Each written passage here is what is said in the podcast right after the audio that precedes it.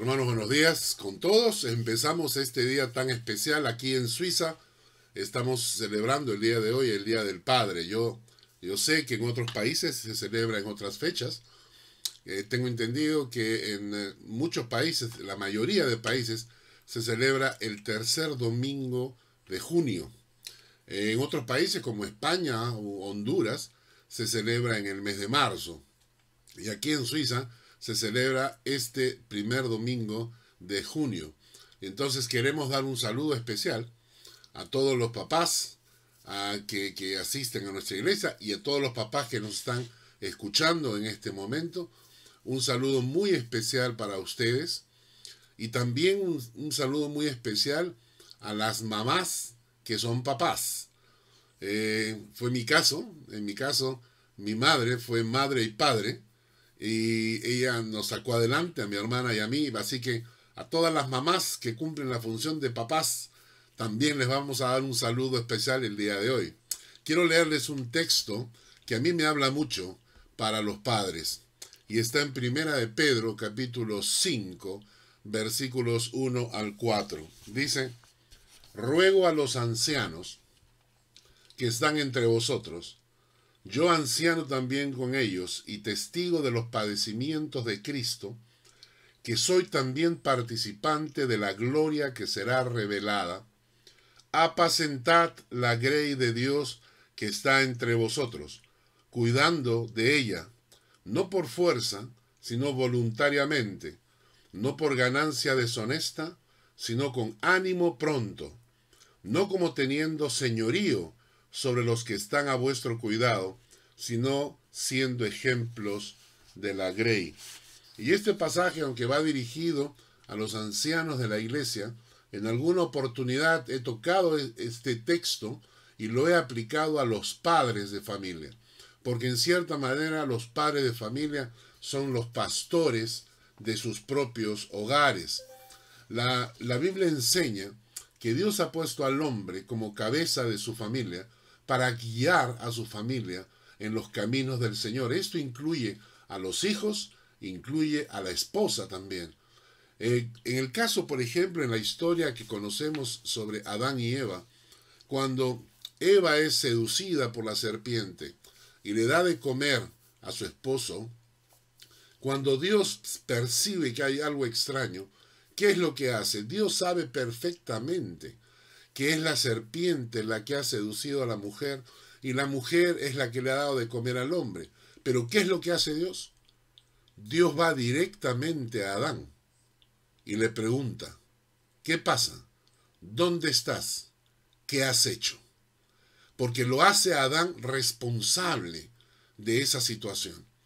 Y lo mismo pasa nosotros como padres de familia. Tenemos una responsabilidad este texto te dice, por ejemplo, apacentad la grey de Dios que está entre vosotros. Apacienta ese rebaño en el cual tú funcionas como padre, tu esposa, tus hijos. Apacienta, guía a tu familia en los caminos del Señor. Es tu responsabilidad como padre. No es responsabilidad de la madre, no es responsabilidad de la profesora de la escuela dominical o de los pastores de la iglesia.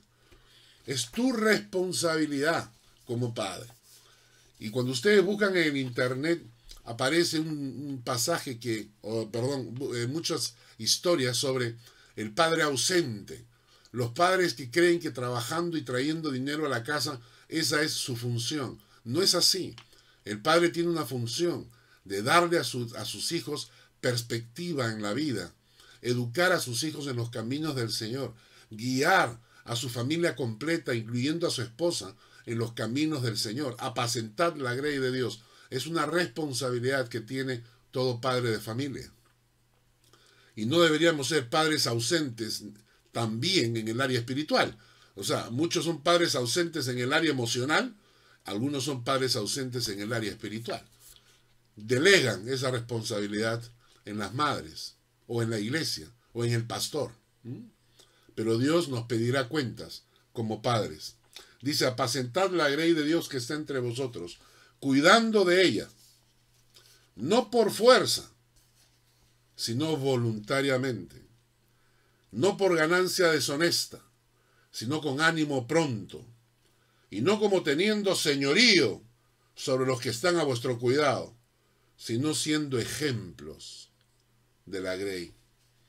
Y quiero dejarles esto a ustedes el día de hoy, porque un padre de familia dará cuenta a Dios por sus hijos. Hace un tiempo atrás me encontré con, un padre de familia, que él eh, muy eh, soberbiamente me decía, yo no creo, yo no creo. Y yo le decía, muestra y me parece muy bien. El hecho de que tú no creas me parece muy bien. Pero el hecho de que tú inculques a tus hijos a no creer, eso te hace responsable de la eternidad de tus hijos. El hecho de que tú digas yo no quiero y prefiero irme al infierno, está bien, es tu derecho, es tu pellejo. Pero lo que sufrirás cuando veas que tus hijos siguen tus caminos porque tú no fuiste capaz de darles a tus hijos la oportunidad de creer y de seguir en los caminos del Señor. Yo le decía, tú por, solamente por probabilidad, por probabilidad, 50% probabilidad de que Dios exista, 50% de probabilidad de que no exista. No importa, solamente por probabilidades, porque existe un 50% de probabilidades de que Dios exista los padres, aunque, fueran, aunque sean ateos, agnósticos o lo que sea, solamente por ese 50% deberían darle a sus hijos la oportunidad de creer. Si los hijos creen, eso es de derecho y responsabilidad de los hijos. Puede el hijo decidir y decir yo tampoco creo. Muy bien, ya es su pellejo, no hay problema. Pero deberían los padres fomentar que los hijos escuchen el mensaje de Dios y que si existe ese Dios, tengan la oportunidad de salvar sus almas. Si ellos se condenan, bueno, no importa, pero por lo menos a sus hijos les aseguraron la eternidad, porque yo como padre amo a mis hijos y lo último que quisiera es verme a mí yéndome al infierno y a mis hijos siguiéndome por mi necedad, por mi terquedad. Así que si usted no, no cree, por lo menos dele a sus hijos la oportunidad de creer. Y si usted cree, usted es responsable espiritual de su familia. Si la esposa no quiere ir a la iglesia, si la esposa tiene sus asuntos, si los hijos tienen... No, usted tiene que velar por la parte espiritual de su familia, porque usted ha sido colocado allí como cabeza de su hogar para guiar a su familia como un pastor que guía a su rebaño. Que Dios les bendiga a todos los papás, a todas las mamás que funcionan como papás, que Dios les bendiga, que el día de hoy tengan un día muy especial al final vamos a tener una, pequeña eh, recuerdo para los, los papás, así que que Dios nos acompañe en el día de hoy. Siguiendo nuestra serie de estudios, hemos empezado con los salmos y el día de hoy nos tocaría el salmo número 8. Yo quiero que ustedes abran su Biblia en el salmo número 8. Vamos a leerlo por completo para que entendamos el tema que nos trata en ese pasaje. Salmo capítulo 8. Los salmos, el libro de los salmos en el capítulo 8.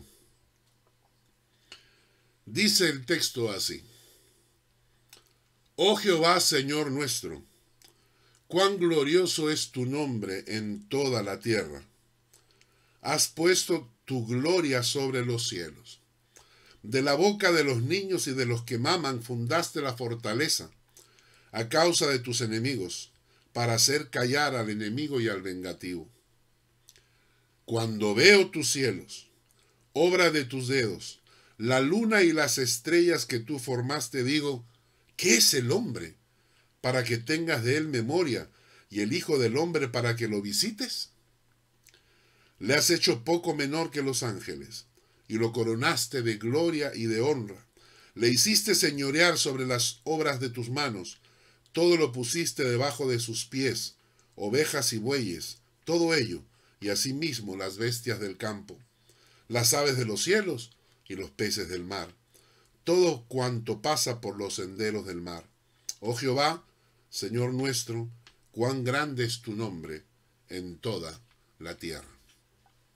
El Salmo 8 tiene un objetivo, hacernos recordar la grandeza y la gloria de Dios, y compararla con el hombre. Es decir, mostrarle al hombre quién es.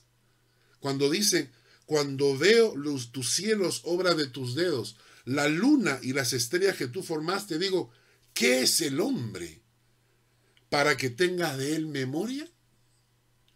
Pero luego ese Dios grande y glorioso, comparado con nosotros, cuando nosotros nos comparamos con la creación de Dios y descubrimos que, que no somos nada, y al final, en el corazón de Dios, somos algo.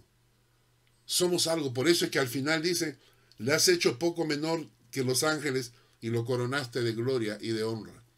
Entonces, este capítulo del Salmo 8 lo que busca es que reconozcamos la gloria, la grandeza de Dios y que el hombre reconozca quién es en realidad, porque de esa manera nos relacionamos correctamente con Dios. Porque nos equivocamos a veces. Voy a darles algún ejemplo. Por ejemplo, si me invitan a una fiesta, ¿no? Y yo llego a la fiesta, yo no soy el anfitrión, yo soy un invitado y no puedo atribuirme ni derechos ni privilegios de anfitrión. ¿Por qué? Porque solo soy un invitado. ¿eh? Cuando entro en un banco, soy un cliente. Yo no puedo acercarme a alguien del banco y decirle, por favor, sírvame un café mientras espero y hago cola. Porque te van a preguntar, ¿y usted quién es? Usted es solamente es un cliente. Usted no tiene derecho ni autoridad. Entender quién soy me permite relacionarme con Dios correctamente. Porque eso es lo que está ocurriendo hoy en día. Estamos equivocándonos y no estamos entendiendo quiénes somos en realidad. Así que vamos a estudiar estas tres partes, Dios mediante el tiempo nos alcance. Y vamos a empezar con el versículo número 1. Y dice, Oh Jehová, Señor nuestro, cuán glorioso es tu nombre en toda la tierra. Has puesto tu gloria sobre los cielos. El versículo 2, de la boca de los niños y de los que maman fundaste la fortaleza a causa de tus enemigos, para hacer callar al enemigo y al vengativo. Pero el versículo 1 y 2 nos dice, oh Jehová, Señor nuestro, cuán glorioso es tu nombre en toda la tierra. Su nombre es Jehová. Su nombre es Jehová. El, el salmista, en este caso es David el que escribe este libro, ¿no? lo primero que hace es reconocer y proclamar el nombre del Dios en el cual él cree. ¿Y esto por qué es importante? Porque el mundo está saturado de mentiras y esto ha sido desde siempre. Desde siempre la gente ha creído en dioses falsos, en dioses que no existen, pero que la gente les da existencia, los crea en su mente y en su corazón. Por eso es necesario definir bien en quién creemos. Y cuando la gente agarra y te dice, todos los dioses son lo mismo, solamente hay un Dios grande que tiene diferentes manifestaciones, se equivocan completamente. Porque cuando leemos la historia y leemos un poco de antropología, nos damos cuenta que la gente determina que tal Dios o tal Dios se comportan de tal manera o de otra manera que no necesariamente son la forma de comportarse de nuestro Dios. Cuando hablamos de Dios y hablamos y le damos el nombre de Jehová, estoy diciendo que yo no creo en Alá. Yo no creo en Alá, yo no creo en Zeus.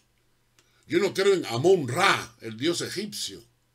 Cuando yo defino que creo en Jehová, estoy diciendo que estoy creyendo en el Dios del pueblo hebreo, el Dios que se manifestó en la historia, el Dios que liberó al pueblo de, la esclavitud egipcia, el Dios que abrió el mar para que el pueblo cruzara, el Dios que acompañó a ese pueblo con una nube en el día para protegerlo del sol y con una llama de fuego en la noche para darles luz y darles calor Cuando estoy hablando de Jehová de los ejércitos, estoy hablando del Dios que se encarnó en la vida de Jesucristo. Y se llamó Jesús de Nazaret aquí en esta tierra, pero era Dios encarnado en un cuerpo humano. Por eso es importante que yo defina en quién creo. Porque si alguna vez alguien me pregunta, ¿en quién crees tú? Y tú dices, yo creo en Dios, la pregunta es, ¿en qué Dios crees tú? Hay gente que tiene como Dios al dinero. Hay gente que tiene como Dios a la fama o el poder. Hay gente que tiene diferentes dioses falsos. Por eso es importante que tú puedas definir en quién creo yo. Ah, mi Dios tiene un nombre y se llama Jehová. Y el salmista empieza diciendo, el salmista dice, este es, oh Jehová, oh Jehová, tú eres Señor nuestro. Y hay un texto que quiero que leamos. Vámonos a Éxodo capítulo 3, versículo 15. Éxodo 3:15 nos dice, Además dijo Dios a Moisés, Así dirás a los hijos de Israel, Jehová, el Dios de vuestros padres, el Dios de Abraham, Dios de Isaac y Dios de Jacob, me ha enviado a vosotros. Este es mi nombre para siempre, y con él se me recordará por todos los siglos. ¿Notan? Jehová es mi nombre. En realidad es el tetragramatón. JHWH. JHWH. El hebreo no tiene vocales. Entonces tú puedes ponerle E o A y suena Jehová. O tú puedes ponerle AE y pone Javé o Yahvé, como quieras pronunciar. El tetragramatón, el JHBH, es el nombre de Dios. Y entonces cuando tú identificas el nombre de Dios, estás diciendo en qué Dios estás creyendo. Y lo interesante es que Dios ha querido darse a conocer a través de sus nombres. Él quiere que tú sepas que hay una relación entre sus características y quién es Él. Sus cualidades van entrelazadas a su nombre. ¿Me explico? Su nombre tiene diferentes, diferentes aristas y cada una de ellas es una expresión de una de sus cualidades. ¿Mm? Dios usa muchos nombres para que el mundo pueda identificarlo con claridad y no confundirlo. Sus nombres reflejan siempre una parte de su carácter importante para que los hombres sepan con qué Dios están tratando. Jehová es el Dios de los pactos, es el Dios que se relaciona con el hombre, el Dios personal activo, y para describir sus cualidades, usa el nombre de Jehová y añade, Jehová Jireh, el Señor me proveerá. Qué precioso. Y tienen los textos bíblicos al lado derecho para los que quieran apuntarlo. Génesis 22, 13. Jehová me Kadesh, el Señor me santifica. Jehová Nisi, el Señor es mi bandera. Jehová Rafa, el Señor que me sana. Jehová Roy, el Señor es mi pastor. Jehová Shabaot, el Señor de los ejércitos. Jehová Shalom, el Señor es mi paz. Jehová Shama, el Señor es mi compañero. Jehová Tzikenu, el Señor es nuestra justicia. Y Dios está mostrándote su nombre. Su nombre te lo está mostrando. Y te está diciendo, yo soy Jehová. Pero no solamente soy Jehová. Soy el Jehová Jireh que te provee. Soy el Jehová Mekadesh que te santifica. Soy el Jehová Nisi que es tu bandera. Soy el Jehová Rafa que te sana. El Jehová Roy que es tu pastor. El Jehová Shabaot, el Señor de los ejércitos que lucha por ti. El Jehová Shalom que trae paz a tu corazón en medio de, esta pandemia. Jehová Shama, el Señor es tu compañero en los momentos difíciles. Jehová Tzikenu, el Jehová, Jehová es nuestra justicia. ¿Entiendes? Y Dios a través de sus nombres te va mostrando quién es. Por eso cuando tú dices que Jehová es tu Dios, estás haciendo referencia a este nombre, a este Jehová. Y de esta manera tú, lo identificas e identificas delante del mundo en quien tú crees. ¿Entiendes? Pero Dios no solamente lleva el nombre de Jehová, en el Antiguo Testamento también utilizaba el nombre de Elohim, que es el Dios creador, soberano, absoluto. Igualmente a este nombre en su acotación, El, de Elohim, se le añade características que describen a Dios en forma espectacular. El de Elohim, El, Elohe Israel, el Dios de Israel. El, Ayón, el Dios altísimo. El Olam, el Dios eterno. El Roí, el Dios que me ve. El Shaddai, el Todopoderoso. Y estás diciendo, cuando tú te identificas con Jehová, te identificas con Elohim, estás diciendo, mi Dios, mi Dios es el Dios de Israel. Mi Dios es el Dios altísimo. Mi Dios es el Dios eterno. Mi Dios es el Dios que me ve siempre. Mi Dios es el Dios todopoderoso. Ese es el Dios. Y Dios sigue manifestando su nombre. Adonai usa también, que significa mi Señor, mi gran Señor. En Isaías 40 menciona que Él es Adonai, el Señor, el gran Señor de nosotros. O en Manuel, que significa Dios con nosotros, el nombre que se le dio a Jesucristo, Dios con nosotros. Pero por último hay un nombre que es maravilloso. Dice, porque yo Jehová tuyo soy, el Santo de Israel, soy tu Salvador. Y este es otro título que Dios utiliza, el Santo de Israel. Y aquí la pregunta es, ¿quién es el Dios de tu vida? ¿Podrías describirlo? ¿Con cuál de estos dioses te relacionas? Si alguien me preguntara, podría decir yo, mi Dios, sí, mi Dios es Jehová, Jehová de los ejércitos, Jehová mi proveedor, Jehová quien me santifica. Mi Dios es Elohim, el Shaddai el Todopoderoso, el Dios que está presente en todas partes. Mi Dios es Adonai, el Señor de señores. Mi Dios es Emmanuel, que se hizo hombre. Mi Dios es el Santo de Israel. Qué maravilla, ¿verdad? Y de esta manera empieza el salmista simplemente identificando en el versículo 1, diciendo, oh Jehová. ¿Quién es mi Dios? Jehová. Pero la segunda cosa que dice el salmista en el versículo 1 es, oh Jehová, Señor nuestro. Oh Jehová, Señor nuestro.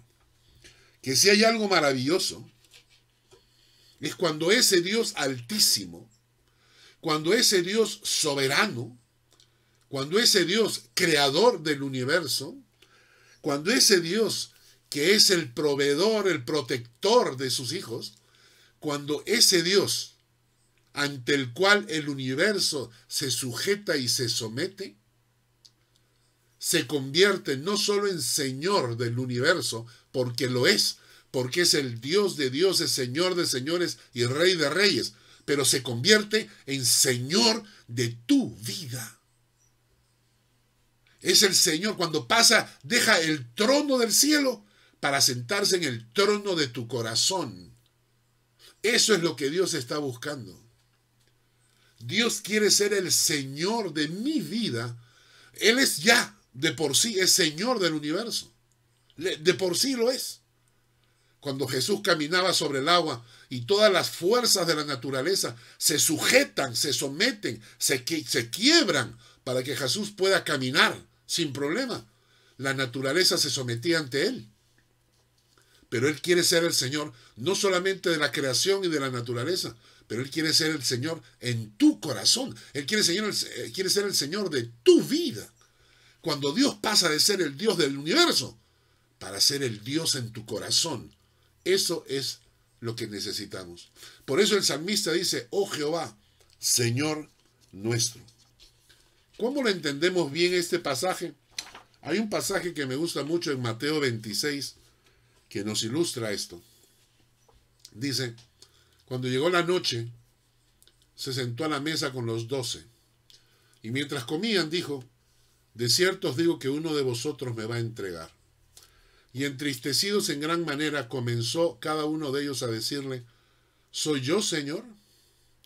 Entonces él respondiendo dijo, el que mete la mano conmigo en el plato. ¿Se imaginan eso? ¿Cuánta confianza puede haber? ¿Cuánta amistad? ¿Cuánta cercanía? El que mete la mano conmigo en el plato, ese me va a entregar. La gente comía unos tazones, hacían algún tipo de estofados, ¿no? Y la gente con el pan iba comiendo. Y ahí estaba, a su costado, alguien que lo iba a traicionar, que se llama Judas, y que estaba metiendo su pan en el plato del Señor, comiendo del plato del Señor. Y entonces cuando le preguntan y dicen, ¿alguien, me va a entregar, dice él. Y entonces todo el mundo se acerca y noten ustedes, todo el mundo le pregunta y le dice, ¿soy yo Señor? Y entonces Judas, que estaba metiendo su pan en el plato, con toda la confianza, con toda la amistad, se acerca a Judas y ¿qué pregunta? A la verdad el Hijo del Hombre va, según está escrito de él, mas hay de aquel hombre por quien el Hijo del Hombre ha entregado. Bueno le fuera a ese hombre no haber nacido. Entonces respondió Judas, el que le entregaba, y dijo, ¿Soy yo maestro? ¿Soy yo maestro? Mientras todo el mundo le preguntaba y le decía, Señor, ¿seré yo el que te va a traicionar? ¿De quién estás hablando? Señor, ¿seré yo? Entonces aparece Judas y contesta, ¿seré yo maestro? Y esa es la diferencia. Para muchísima gente, Jesús es simplemente un maestro y se quedó como maestro, pero nunca llega a ser el Señor de tu vida. Y cuando no llega a ser el Señor de tu vida, aún no has descubierto un aspecto clave de la salvación. Vamos a leer un texto en Romanos. Romanos capítulo 10, versículos 8 y 9. Dice, mas ¿qué dice? Cerca de ti está la palabra, en tu boca y en tu corazón. Esta es la palabra de fe que predicamos. Que si confesares con tu boca que Jesús es el Señor y creyeres en tu corazón que Dios le levantó de los muertos, serás salvo. ¿De qué está hablando? Dice que si confesares con tu boca que Jesús es el Señor, ¿el Señor de quién? El Señor del universo. Pero si eso lo sabemos, yo debo confesar que Jesús es el Señor de mi corazón y de mi vida. Y junto con eso debo creer en mi corazón que Dios lo levantó de los muertos, que creo en la resurrección. Entonces seré salvo. ¿Entendieron? Entonces seré salvo. Mucha gente cree que va a la iglesia, hace una oración y con eso ya es suficiente. Y los pastores les mentimos y le decimos, ya oraste, ya oraste, ya eres hijo de Dios, ya está Cristo, está en tu corazón. No. La persona tiene que orar de esta manera. Tiene que confesar que Jesús es el Señor en su vida, es el Señor en su corazón. Y creer, creer que Jesucristo resucitó de los muertos y que, Jesús puede perdonar sus pecados y que la muerte de Cristo es la clave para la salvación. Entonces cuando tú confiesas con tu boca que Jesús es el Señor y crees en tu corazón que Dios lo levantó de los muertos, entonces hay salvación. Hay muchísima gente que viene a la iglesia que no tiene a Cristo como el Señor de su vida y cree, se autoconvence de que es salvo. Pero la condición para ser salvo es que el Señor ocupe el primer lugar en tu vida. ¿Mm? Vamos a leer Romanos 14, 8. Pues si vivimos, para el Señor vivimos. Y si morimos, para el Señor morimos. Sea, así sea que vivamos o que muramos. ¿De qué? Del Señor somos. Esto es lo que dice la palabra. Si vivimos, para el Señor vivimos. Y si morimos, para el Señor morimos. Así pues sea que vivamos o que muramos del Señor somos. Si tú vives para ti, Si tú vives para ti, no estás viviendo para el Señor. No hay, pues, no hay vida. No hay. Otro texto, Romanos 14, 9.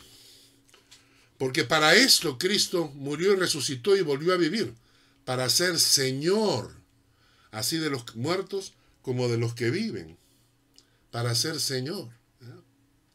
Él no murió y resucitó por gusto. Él no murió y resucitó para ser nuestro, nuestro chulillo. Él no murió y resucitó para atender a todos mis engreimientos.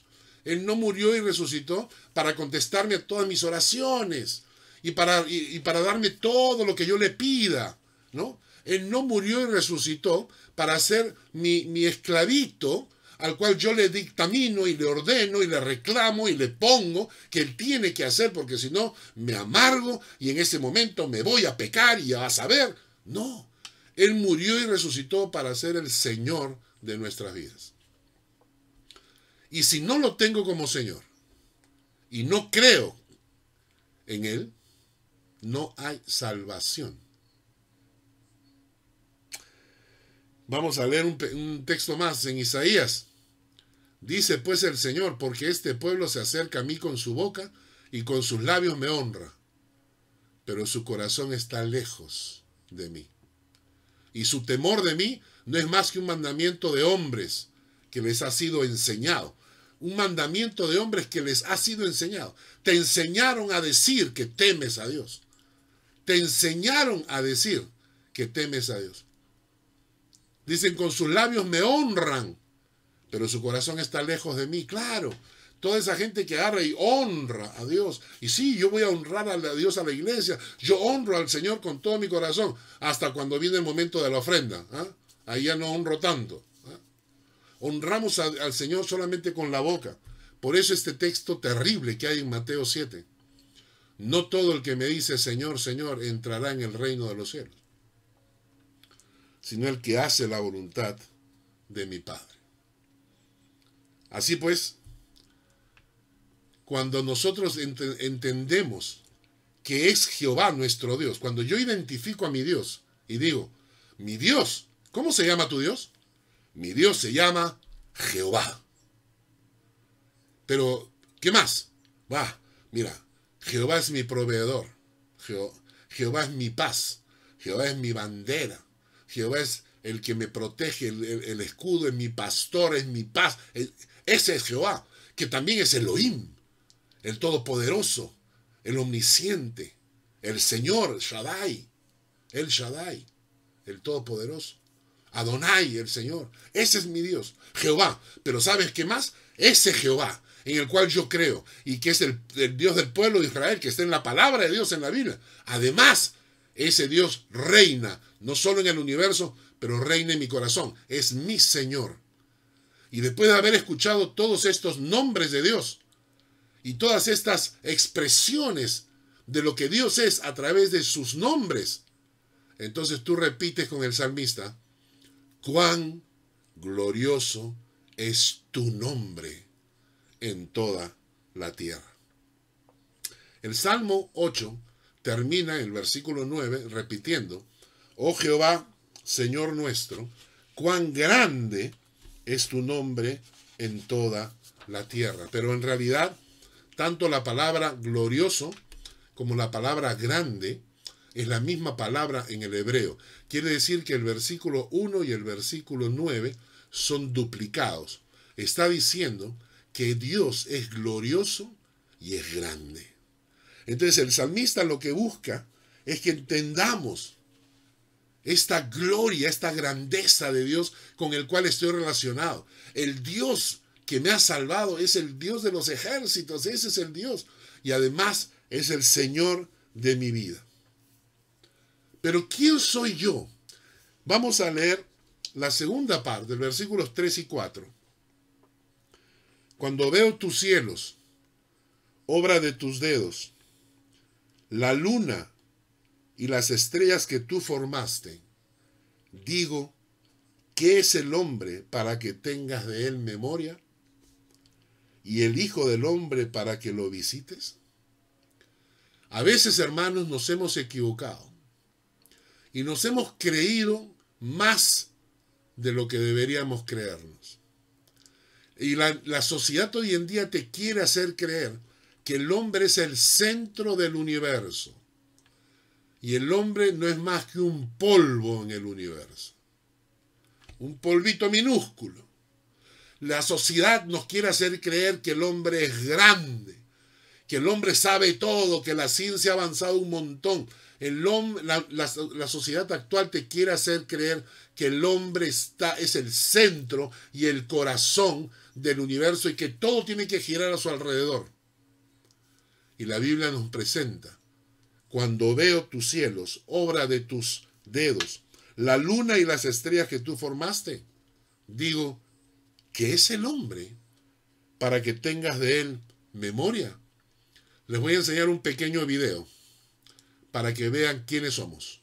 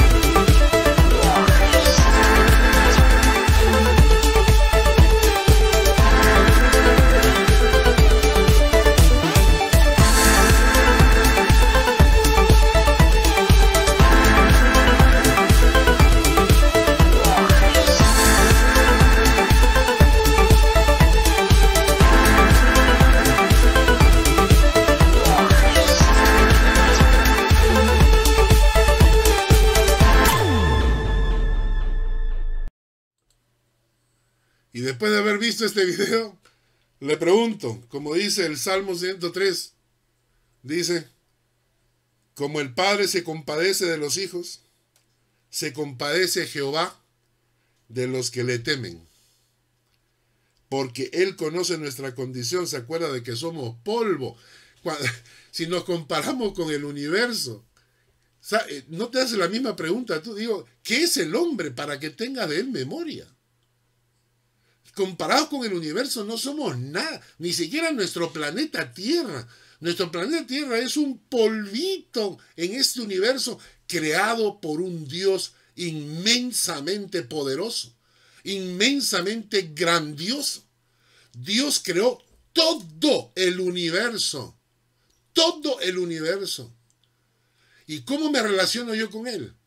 ¿Lo confronto? ¿Se dan cuenta cómo las, cómo las teologías actuales no tienen fundamento? ¿Puedo yo decirle a Dios, no aceptaré un no por respuesta?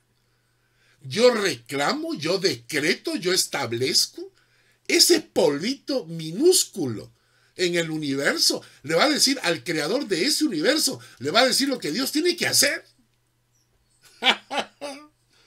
Vamos a leer el texto de Job que dice, ¿qué es el hombre para que lo engrandezcas? Y para que pongas sobre él tu corazón y lo visites todas las mañanas y todos los momentos los pruebes. Frente a la creación de Dios, no somos nada. Escúchame bien lo que voy a decir. Frente a la creación de Dios no somos nada. Pero frente al corazón de Dios, somos la máxima expresión de su creación. El ser humano es la máxima expresión de su creación en esta tierra. ¿Ha visto cómo funcionan las plantas? ¿Cómo funcionan los árboles? ¿Cómo funciona el ciclo del agua en el mar? ¿No? ¿Cómo funciona la tierra? ¿Cómo produce la tierra? Pero todo eso, comparado a nosotros, cómo funciona un cuerpo humano, no, no son nada. El cuerpo humano es increíblemente maravilloso. Somos la creación de Dios. Y lo que más, más me impacta es lo que la Biblia dice. Frente a la creación, yo no soy nada. Pero para el corazón de Dios, soy el objeto de su amor. En el Salmo 144, versículo 3 dice, oh Jehová, que es el hombre para que en él pienses o el Hijo del hombre para que lo estimes. Pero en Jeremías nos dice, Jehová se manifestó a mí hace mucho tiempo diciendo, con amor eterno te he amado, por tanto prolongué, ni te prolongué mi misericordia. Soy el objeto del amor y de la misericordia de Dios. Soy un polvo que no debería ni existir pero el amor de Dios y su misericordia hace de mí alguien especial para Dios. Para Él. Solo para Él. Hay un texto más. Dice Malaquías. Entonces los que temían a Jehová hablaron cada uno a su compañero. Y Jehová escuchó y oyó y fue escrito libro de memoria delante de él para los que temen a Jehová y para los que piensan en su nombre y serán para mí especial tesoro, ha dicho Jehová de los ejércitos. En el día en que yo actúe los perdonaré, como el hombre que perdona a su hijo que le sirve. Entonces os volveréis y discerniréis la diferencia entre el justo y el malo, entre el que sirve a Dios y el que no le sirve. Como soy el objeto de su amor y de su misericordia, Él me considera su especial tesoro. Y no solamente eso. En Isaías 61, 9 dice, y la descendencia de ellos será conocida entre las naciones, y sus renuevos en medio de los pueblos, y todos los que vieren reconocer, todos los que vieren reconocerán que son linaje bendito de Jehová. ¡Qué maravilla! Frente a la creación, soy menos que un polvo pero para el corazón de Dios. Soy el objeto de su amor, el objeto de su misericordia. Soy su tesoro preciado, soy su linaje bendito. Qué maravilla. Si somos algo es porque Dios nos ama. Y esta es la forma de relacionarme con Él. Esta es la forma correcta de acercarme a Dios. No me acerco a Dios con prepotencias, como tratando de que Dios haga lo que yo quiero. Me acerco a Dios con la humildad de un pequeño polvo en este universo que frente a ese Dios increíblemente grande y magnífico, frente a ese Dios se acerca y le dice, Padre, gracias por cuidarme. La actitud de mi corazón, quebrado delante de ese Dios magnífico y grandioso. Esa es la forma de acercarme a Él. Y esa es la forma en que Dios contesta. Cuando tú lo buscas a Dios de esa manera, es así cuando Dios contesta. Qué precioso, ¿verdad? Por eso el Salmo termina, los versículos 5 y 8. El Salmo termina y dice, le has hecho poco menor que los ángeles, le coronaste de gloria y de honra, y le hiciste señorear sobre las obras de tus manos, y todo lo pusiste debajo de sus pies, ovejas, bueyes, todo ello, y asimismo las bestias del campo, las aves de los cielos y los peces del mar, todo cuanto pasa por los senderos del mar. Dios lo puso para que nosotros nos enseñoreemos en esta tierra, de toda esta creación, de este planeta, y que deberíamos hacerlo correctamente. Hay que enseñorearse, hay que, la palabra enseñorear significa gobernar con justicia, no destruir el planeta, no destruir hogares y familias por una sexualidad desenfrenada, no destruir nuestra atmósfera, no destruir este planeta que Dios ha puesto en nuestras manos. Dice que deberíamos enseñorearnos de Él. ¿Por qué? Porque Dios nos ha puesto aquí por su amor, por su misericordia, porque nos considera su tesoro preciado, linaje bendito de Jehová. En el final terminamos diciendo, frente al universo, no soy nada, pero para el corazón de Dios, soy su tesoro precioso. Y por eso amo al Señor con todo mi corazón, y por eso quiero que el Señor sea el Señor, pero de mi vida. Por eso quiero reconocerlo delante de todos y decir, el Señor del universo, Jehová, ese es el Dios. Yo tengo a ese Dios. Ese Dios no solamente Señor en el cielo y en la tierra, pero es Señor en mi corazón. Así que vamos a decirle eso. Vamos a decirle, Señor, toma mi corazón. Sé el Señor de mi vida. Te rindo mi vida. Lo pongo a tus pies. Padre, te bendigo en el nombre de Jesús. Amén y amén.